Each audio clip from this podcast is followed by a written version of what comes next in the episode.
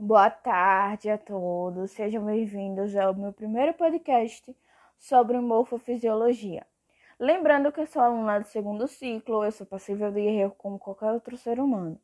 Todo esse conteúdo foi tirado de palestras com os meus excelentíssimos professores e também do livro Cunningham de Fisiologia. Caso vocês precisem, eu posso deixar o link na descrição do podcast eu irei falar sobre o processo de sistema de renina, angiotensina, aldosterona. Eu acho de suma importância é, fazer uma ressalva que todos os sistemas eles estão em um comum acordo. De que maneira?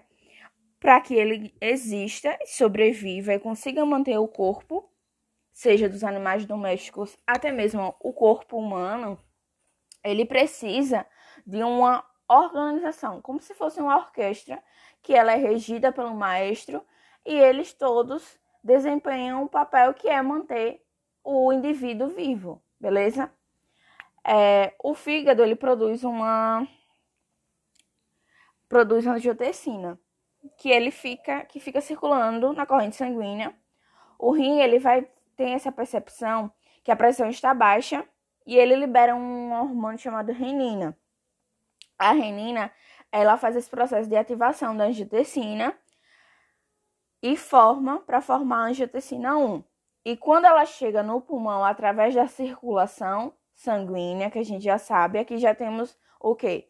Sistema urinário junto com o sistema cardiovascular, junto com o sistema respiratório, para você perceber que é um comum acordo mesmo.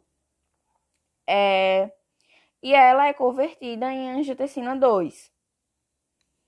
E quando a angiotensina 2 ela chega nos tecidos através dos capilares, ela faz a vasoconstrução. Que seria meio que fechar ou meio que trancar essa, esse vaso arterial, essa, essa veia. De que maneira?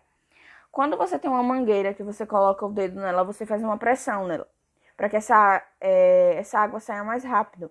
O que esse processo faz de vasoconstrução é fechar esse vaso para que aumente a pressão arterial, certo? É, ao fechar os capilares, a pressão arterial obviamente aumenta, e quando esse processo aumenta, a gente tem a angiotensina 2 que está ativada.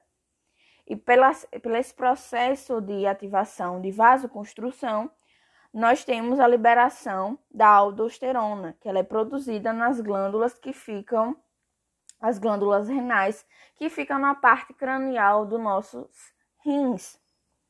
É, lembrando que quando esse processo aumenta, você vai ter um processo de osmose, porque vai ter uma liberação a mais de sal, de sódio no corpo, no corpo do indivíduo.